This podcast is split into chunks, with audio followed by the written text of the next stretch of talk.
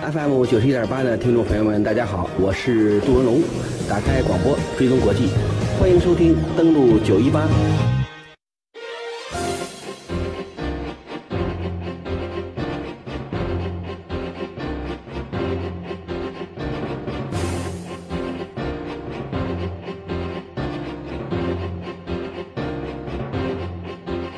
首先来看。我们也看到呢，在今天上午，在 A 股当中，宁德时代的表现。六月二十二号，在连续八个涨停之后，宁德时代打开一字涨停板，在开盘之后呢，快速下行，盘中一度触及跌停。我们也看到呢，截止到今天上午的收盘，宁德时代呢是收在了六十九点九零，微弱下跌百分之零点九一。但是呢，这个涨停板呢被打开，而且盘中触及跌停，也是给市场带来了一个。不小的震动，我们也看到呢，今天 A 股市场的一个相关情况。截止到今天上午收盘的时候，我们来看到 A 股市场当中，沪指报收两千八百八十五点九七点，微涨百分之零点三五。而创业板呢是吹响了反攻的号角，创业板的早盘收报于一千五百五十点七九点，上涨百分之一点九一。另外，在整个盘面当中看到呢，知识产权还有锂电池板块出现一个全线的拉升。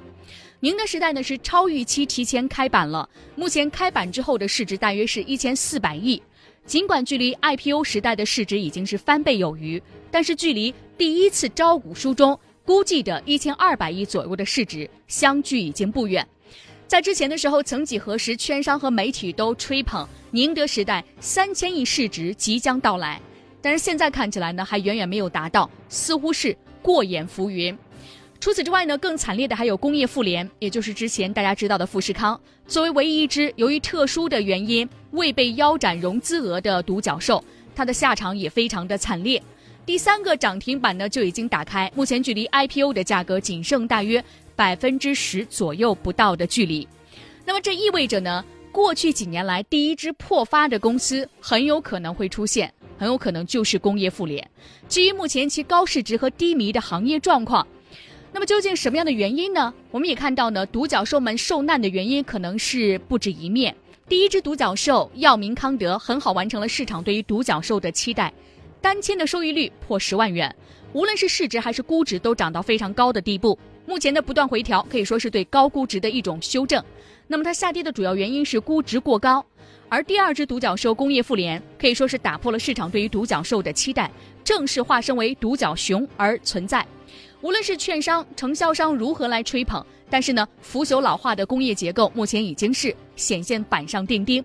市场其实是最合理的。从目前走势来看呢，大部分的战略配售和机构投资人都有可能会亏损。究其原因呢，是因为我们也看到呢，呃，相关的呃，在微观的层面来看呢，其实它所处的这种所谓的这种领域，可以说应该说不具备这种未来的一种层面。这也是大家对于这只独角兽的一种判断。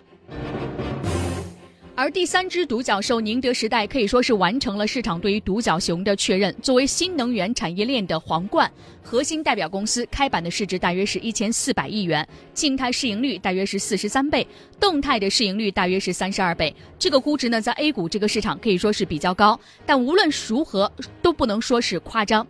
从宏观角度来看呢，工业妇联和宁德时代遇到了大盘特别弱势的时期，这是一个时点的不幸。微观角度来看，工业妇联所处的行业又逢多年来的低估，这是公司的不幸。整体来看呢，流动性的枯竭遇上呢 CDR 的发行，这也是独角兽们的不幸。但是接下来要看什么呢？我们也看到呢，对于已经发行的三只独角兽来说呢，作为行业内数一数二的公司，本身呢对自己的定位非常的高。但是我们也看到呢。嗯，监管层推出的 CDR 的发行方式进行，我们也看到，这使得 CDR 的基金募资的三千亿的消息之前出来的时候就吓坏了市场，所以呢就抢走了现有的流动性，这使得上市的三只独角兽出现了承压。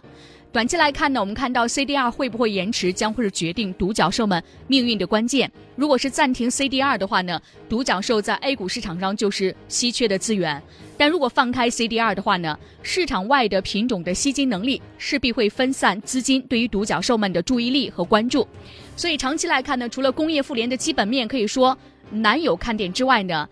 药明康德和宁德时代都处在一个大行业的起点处。如果说估值回调合理，倒不失为市场给众人提供的一次良好的投资机遇。这是三只分开来看，究竟从时点上，还有从目前来看到市场的一些相关的消息面，以及它所处的这样一种动态的变化当中，如何来看三只独角兽接下来的表现？九一八正在直播，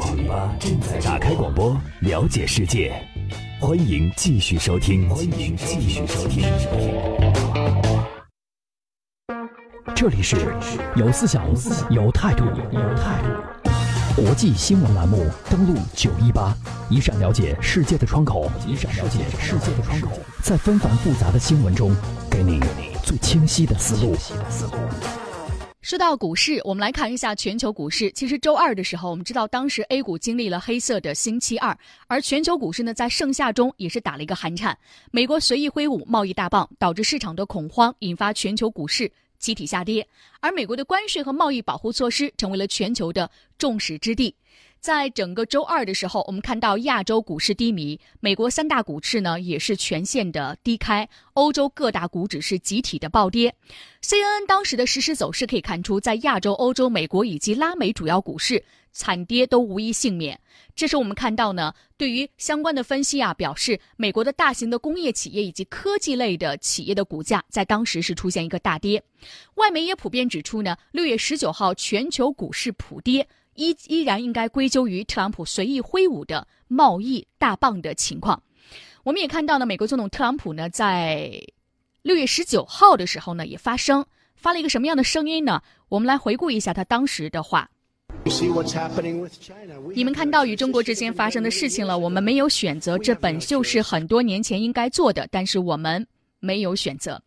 六月十五号，我们知道呢，美国政府发布了加征关税的商品清单，将会对从中国进口的大约五百亿美元的商品加征百分之二十五的关税。十八号是变本加厉，威胁将制定两千亿美元的征税清单。有分析人士表示，美国自己的关税和贸易保护政策有可能是压倒美国股市的最后一根稻草，因为中美之间的贸易摩擦会对美国的通货膨胀预期。带来更大的推动，美联储不得不加快加息的步伐，这可能对美国资本市场带来不利的影响。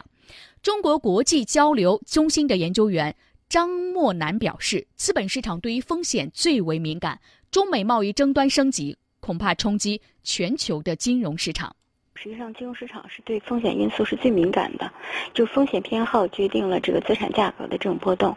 那现在全球金融市场对外部的这个风吹草动，特别是大家预期到未来全球有可能进入一种全球范围内的这个贸易争端和贸易冲突的情况下，那资本市场实际上是最先对这种极端的风险偏好做出反应的。除此之外，我们也看到呢，在美国，比如说英特尔公司、还有波音公司等等这些大企业呢，受美国关税政策的影响，几乎都停止了新的投资的计划。所以，我们也看到呢，全球的金融市场也出现这样的一个情况。明天午间的节目当中，我们将会来分析一下，特朗普不仅的是挥舞的贸易大棒，在经济和资本市场也是开始进行角逐。今天的节目就是这样，周末好心情，明天不见不散。